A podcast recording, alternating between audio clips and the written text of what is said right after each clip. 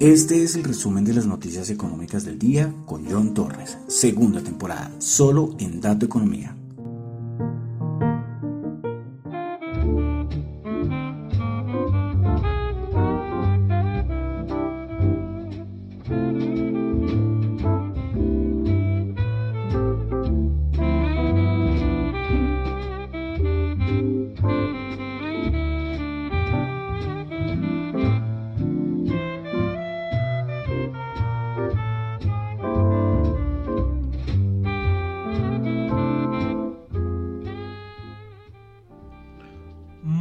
Buenas noches a todos. Son las 8.04 de la noche de hoy, martes 13 de diciembre del año 2022. Mi nombre es John Torres y este es el resumen de las noticias económicas. Saludando a los que me están escuchando en vivo en Radio Dato Economía, los que escuchan el podcast en Spotify, en Apple Podcast, en Google Podcast, en Fontaine, en todas las plataformas.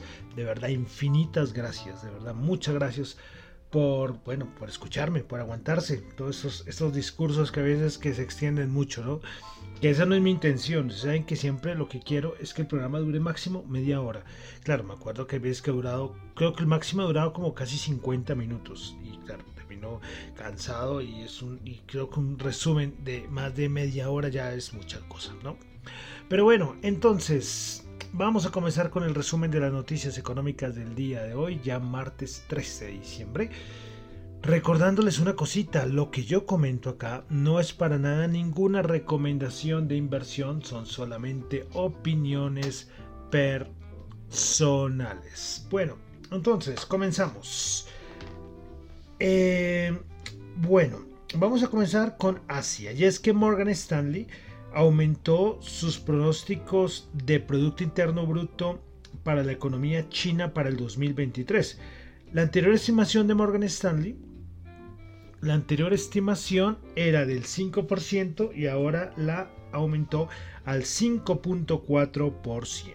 Bueno, dejamos eh, Asia, vamos a pasar a Europa donde tuvimos al Instituto Alemán, el ZEW con sus expectativas y sus encuestas, resultados de sus encuestas económicas que hacen ellos tanto para Alemania como para la eurozona. Bueno, a nivel de Alemania, las expectativas, el estimado era menos 26.4, anterior menos 36,7, el resultado fue bueno, a menos 23,3.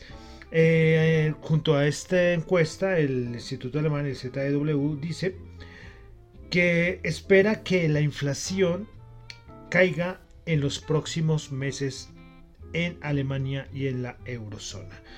Bueno, vamos a pasar ya a Estados Unidos. Lo importante del día de hoy, que es lo, importante, yo les comentaba ayer que era creo que el dato más importante de la semana. Mañana también es importante, pero es que hoy era muy importante. Dato de inflación.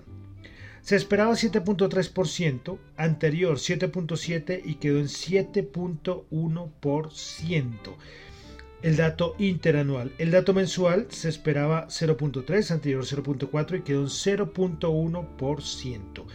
La subyacente, que también es importante, se esperaba 6.1, anterior 6.3 quedó en 6%.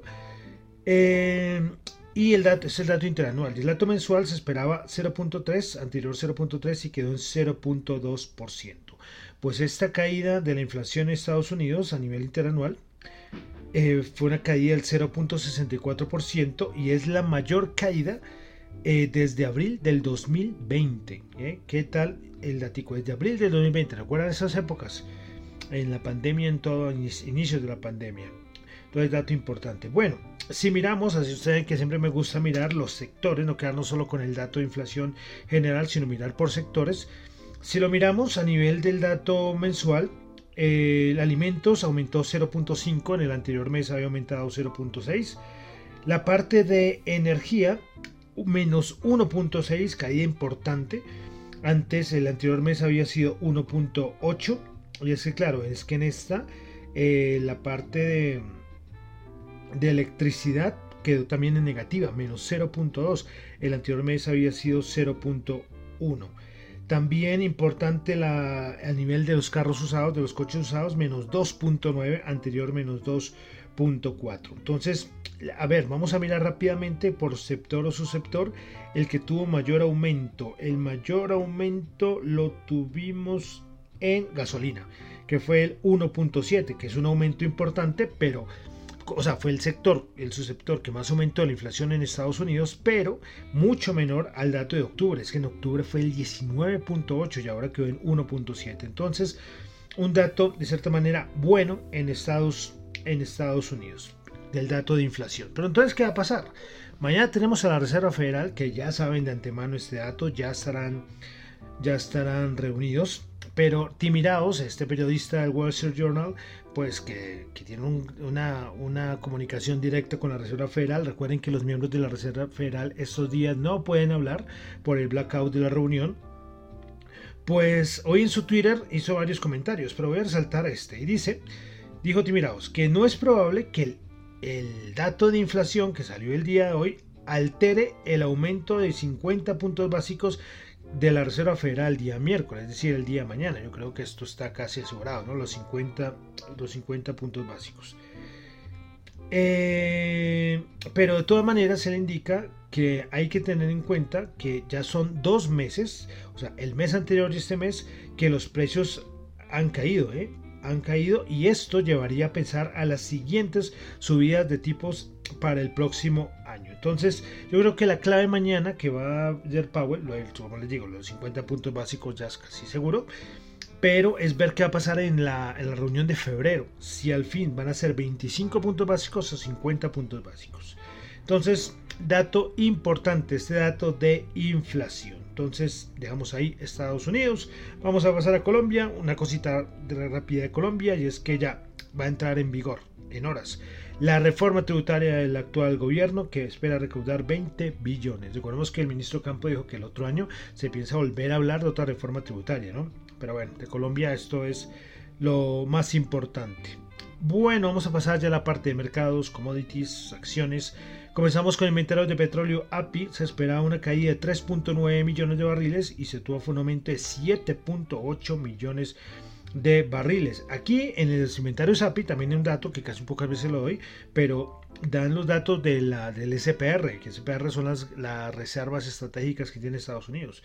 Pues cayó en 4,7 millones las reservas de Estados Unidos. No sé en cuánto estarán ahí.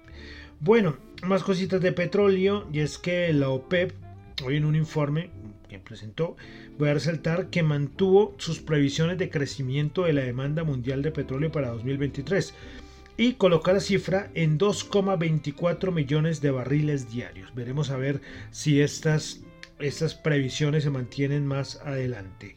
Bueno, y para terminar con el asunto de petróleo, Goldman Sachs bajó su estimación del precio del petróleo para el primer trimestre del 2023 y lo ubicó en 90 dólares el barril, la, la referencia Brent. Bueno, más cositas y es que hoy se supo que varios senadores yo creo que habrá mucho demócrata, quieren prohibir la aplicación de TikTok en Estados Unidos. Recuerden que esto siempre se ha hablado desde hace varios meses porque dicen que con esto, de esta manera, eh, China la usa para recolección de datos y eso yo creo que sí es verdad. Y yo creo que sí, y el problema es que es usado por millones de personas en el mundo. Entonces Estados Unidos eh, busca prohibir la aplicación de TikTok allí. Eh, los, en Estados Unidos, los senadores de Estados Unidos buscan prohibir la aplicación de TikTok allí. Esto inmediatamente cuando se esa noticia, Facebook se fue para arriba, aumentó cuando salió la noticia. Más cositas, vámonos a una noticia de China y es que China planea impulsar el sector de, mm, de microchips o de chips en su país para competir con Estados Unidos y espera inyectarle al sector 143 mil millones de dólares para impulsar este sector. Bueno, una cosita aquí en Colombia, y es que lo que estamos aquí en Colombia lo conocemos, recuerden los almacenes justo y bueno, sí, que lastimosamente pues este, este no sobrevivió a la pandemia, eh, entró en quiebra y ya desaparecieron todas esas tiendas. Pues eh, estas tiendas son las tiendas eh, marca blanca, que son eh, cosas a precios muy económicos, ¿no? De low cost, podemos decirlo. Bueno, pues el Grupo Empresarial Olímpica anunció el día de hoy el lanzamiento de Isimo, que sería la, cadena de low cost o hard discount de, descuentos de precios muy baratos. Y la idea de Isimo es que entraría a reemplazar a Justo y bueno, la idea es que piensan abrir 420 puntos de venta. Bueno, entonces ya vamos a pasar a la parte de mercados. Eh, hoy con la noticia, cuando salió el dato de inflación, inmediatamente el mercado se fue para arriba. Pero hoy pasó algo muy importante. Un dato que, sabía que iba a mover mucho mercado. ¿Recuerdan cuando ayer eh, eh, JP Morgan salió con su tablita? Que decía, según lo que hizo JP Morgan, y es que si salía entre 7 entre, a ver si lo tengo por acá, entre 7 y 7.2, el SP500 subiría entre 4 y 5%. Lastimosamente no lo cumplió. Alcanzó a subir creo que como el 3%. Pero ya hoy se vio muy claro, si con lo que pasó hoy, fue una noticia muy importante, no se pudo romper esas resistencias, ojito, es que las resistencias por arriba es muy difícil. Una cosa es un una noticia, en si hubiéramos estado yo que sé en 3900, se hubiera mantenido, pero es que no, estamos en unos niveles ya muy altos y ojo, porque hoy no pudo superar esas resistencias. El 4200 es el gran objetivo, llegó como a 4150 más o menos. Bueno, depende del contrato. Ahorita hay unas plataformas que no han hecho el, rollover, el cambio de contrato, pero bueno, entre 4100 y 4150. Entonces es, es importante ver, importante ver esto. Pero ahora, dos cosas importantes. Mañana Reserva Federal. Eh, ¿Qué va a hacer Powell? Tiene el dato de inflación bueno y segundo mes consecutivos. Eh, lógicamente, él no está muy de acuerdo que suban las, las acciones por el momento, ¿no? Ya veremos el, año, próximo año. Eh, ¿Será que va a mandar un mensaje muy duro? Pero, ¿qué podría decir de duro? O sea, podría decir que vamos a una recesión o, no sé, ya podría empezar a meter el cuento de la recesión. Y ese es el segundo punto que ya lo he repetido aquí en el programa muchas veces. Ya lo de la inflación, pues le seguimos dando importancia, pero vamos a tener que centrarnos en asuntos de recesión. Yo creo que ya con estos dos datos de inflación bajando y los últimos meses y los datos que siguen, vamos a seguir viendo la inflación bajando si no pasa ningún, no ocurre ningún cisne negro o algo raro y nos vamos a tener que centrar en la recesión. Entonces, veremos, sabíamos, recuerdan el VIX ayer, no sé en cuánto cerró el VIX, ya lo vamos a revisar, eh, que el vino estaba diciendo que teníamos volatilidad y así la tuvimos porque el SP500 no se pudo mantener. Como les digo, difícil, difícil esas resistencias por arriba es muy complicado. Los que pronto no están relacionados con el mercado es que a nivel técnico a nivel técnico se, aparecen unas resistencias que son valores difíciles de superar fácilmente. Eh, tenemos todo para el rally de Navidad. El problema es que es un rally de Navidad con un montón de resistencias por arriba. Entonces yo creo que, no sé, es que yo, yo ver superar más de 4.250 puntos al SP500 y quedan, que no sé, pocos, quedan 10 días, no sé. Lo veo complicado. Puede ser. Otro escenario es que mañana Powell nos mande una bajada muy fuerte y ahí empieza el rally de Navidad. Podría ser otra, ¿no? Para uno decir el rally de Navidad. Pero si lo miramos con los valores que tenemos arriba, difícil, difícil, difícil, difícil. Entonces mañana muy pendiente de lo que va a decir Jerome Powell eh, con la Reserva Federal. Eh, Timirado lo dijo, mañana fijo 50 puntos básicos, pero vamos a ver qué anuncio dice para los siguientes, para los siguientes, las siguientes reuniones, especialmente la de febrero. Bueno, poco más que agregar, dato de inflación muy bueno, muy importante, pero los índices no se mantuvieron, no se mantuvieron arriba. Eh, el SP500 subió 29 puntos, 4019, nada, es que como les digo, alcanzó subió el 0,7% y estaba subiendo más del 2,5%. El Nasdaq subió 113 puntos, 11.255. El Dow Jones subió 103 puntos, 34.108. Bueno, vamos a pasar a nuestros indicadores favoritos, ¿no? A ver, vamos a ver si es que esto abre. Bueno, bueno, vamos a ver el VIX. El VIX, de verdad que no se me escapó y mirar cuánto fue el cierre. El VIX terminó en 22.55, ¿eh? 22.55, bajada muy importante, casi bajó todo lo que había subido ayer, lo bajó el día de hoy. ojo, ojo que esto también es importante. De pronto había, pronto que pronto salió un dato malo, pero uy, bueno. Mañana podríamos, de pronto Powell, mañana la subida que no tuvimos hoy, la podemos tener mañana. Y oh, VIX 22.55, bajada del 9,8%. Bueno, vamos a pasar al índice dólar, el DXY. Quedó en 104.03. Eh, nada especial, de, nada especial de verdad. Nada para resaltar. sí, lo único, cuando salió la noticia del dato de inflación llegó a 103,67 eh, pero de ahí para abajo nada. Y ojo, vamos a ver, eso fue un mínimo. Yo creo que el índice de dólar ha bajado mucho. ¿eh? Y esto no es que vaya a seguir bajando por siempre. Bueno, y vamos a pasar a la rentabilidad del bono de los Estados Unidos, que yo creo que, que claro, 3,49. Un dato muy bueno para los bonos. Y ya saben, los que están en estrategia mirando los bonos para el otro año, ¿no? Entonces, rentabilidad del bono de Estados Unidos 10 años 3,49. Bueno, vamos a pasar a la bolsa de valores de Colombia. A ver si la encuentro por acá. Listo, bolsa de valores de Colombia, el MSCI Colcap subió 0.08% a 1229 puntos. Bueno, vámonos con commodities. Ojito con el petróleo. El petróleo, desde que llegó a los 70 creo que fue que llegó. Ah, ha subido con fuerza. Ya están 75,01, ¿eh? 5 dólares ha subido en qué? En, no sé, en dos días, de verdad, 48 horas. El WTI 75.01, el Bren está en 80.2 y el oro, que se me olvidaba, que siempre lo, lo menciono primero, 1823, bajando el 1,9 dólares la onza.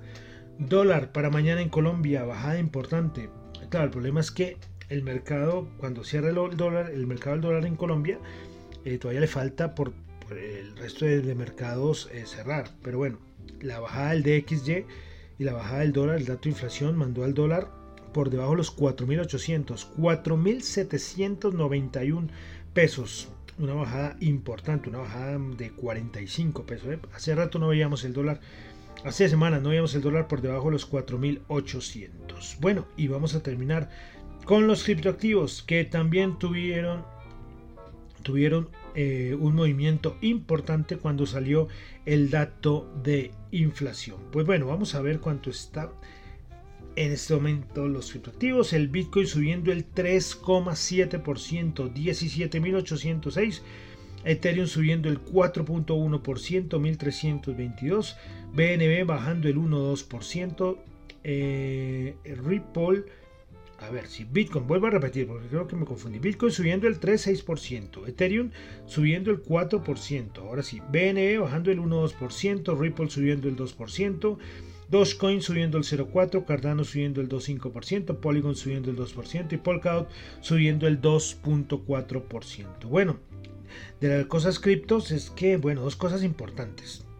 Eh, la primera eh, es que se está presentando salidas importantes de Binance, pero que están saliendo, no tengo el dato aquí, de verdad, se me olvidó. Mira que un dato de muchos millones de dólares que están saliendo de Binance. Mm, raro, ¿eh? Hasta creo que congelaron los retiros, los movimientos con la stablecoin de USDC. Pero bueno, vamos a, voy a seguir haciendo el seguimiento. Oh, que Binance es el exchange centralizado más importante del mundo. Si algo le llegara a pasar a Binance, cuidadito, eh. Cuidadito porque se arma la, la de Troya. Y es igual que si llegara a pasar algo con Tether, que es la stablecoin más importante, uh, cuidado, cuidado que esto, esto podría tener, esto sería, o sea, podría ser, yo les diría, sería peor que lo de FTX. Y hablando, segunda noticia, hablando de FTX, pues bueno, arrestado el señor Sam, Sam ya lo, comentamos el día, creo que lo les a comentar ayer, sí. Pues bueno, hoy la SEC acusó al cofundador de FTX, el señor Sam Bankman-Fried, de llevar a cabo por varios años plan, por un plan de por varios años con el fin de defraudar a los inversores, mientras que él se adueñaba de más de 1.800 millones de dólares. Entonces, veremos a ver qué le va a caer encima a este señor Sam Bankman-Fried, el señor de FTX, el FTX, el que era uno de los exchanges centralizados más importantes del mundo. He colocado una imagen yo en mi cuenta de Twitter en noviembre del 2021 aparecía en la revista Forbes, o sea, en portada de la, revista Forbes. Y en diciembre del 2022 aparecen fotos con la policía siendo arrestado. ¿Cómo cambia la vida? ¿no? ¿Cómo nos cambia la vida a todos? Bueno, y ya, con eso termino por el día de hoy el resumen de las noticias económicas, un programa rapidito.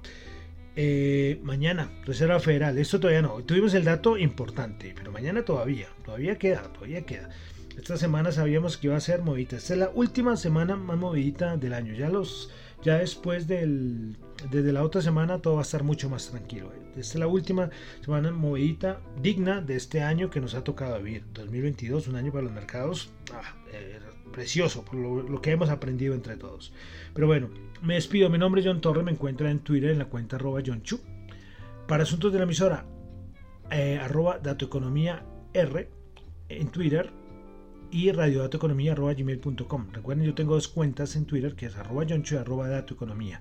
Recuerden, les vuelvo a repetir, lo que yo comento acá no es para nada ninguna recomendación de inversión, son solamente opiniones personales. Y bueno, como se dieron cuenta, al inicio no tuvimos musiquita, hoy quería que el programa fuera más bien cortico. Y es, aunque el más intente es que no, no alcanzo, o sea, pero bueno. Y recuerden que estamos en nuestro recorrido por esa parte de la historia de la música desde el Renacimiento. Y estamos en la época del barroco, llevamos ya varios programas con Händel. Y hoy vamos a seguir con Händel y va a ser un fragmento de, de la suite del número uno de música de agua. Ayer creo que también escuchamos, pero era la suite 2 de música de agua y ahora vamos a la parte de la suite 1, uno de los fragmentos que hacen parte de la suite 1. Entonces, con un pequeño fragmento, porque es un pequeño fragmento muy bonito. Eh, tengo recuerdo de esta melodía y es que cuando yo comencé en el programa, por allá en abril del 2020, abril, mayo del 2020, por, por varios programas, creo que por muy poquitos, pero lo hacía el podcast. En ese momento ni siquiera que no hacía el, yo no, no había programa en vivo en la emisora, pero solo sí hacía el podcast y este creo que era o la cortina o la intro. Entonces por eso le tengo un poco, me trae recuerdo, ¿no? Esta, esta, este fragmento de la suite número uno de música de agua de Händel. Entonces con Händel terminamos por el día de hoy con el resumen de las noticias económicas. Muchísimas gracias.